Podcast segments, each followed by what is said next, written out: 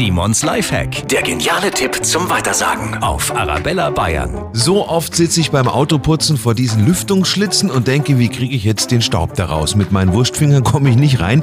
Aber dann habe ich einen Trick gesehen und der ist so einfach, nur manchmal kommst du nicht drauf. Nehmen Sie eine Gabel, ein Messer, einen Löffel oder irgendwas anderes längliches, schmales und stülpen Sie das Staubtuch oder einen anderen Lappen über den Stiel. Und schon kommen Sie wunderbar zwischen die Lüftungsschlitze und der Staub ist weg. Simons Lifehack, jede Woche gibt's neun, auch immer noch mal zum Nachhören auf arabellabayern.de.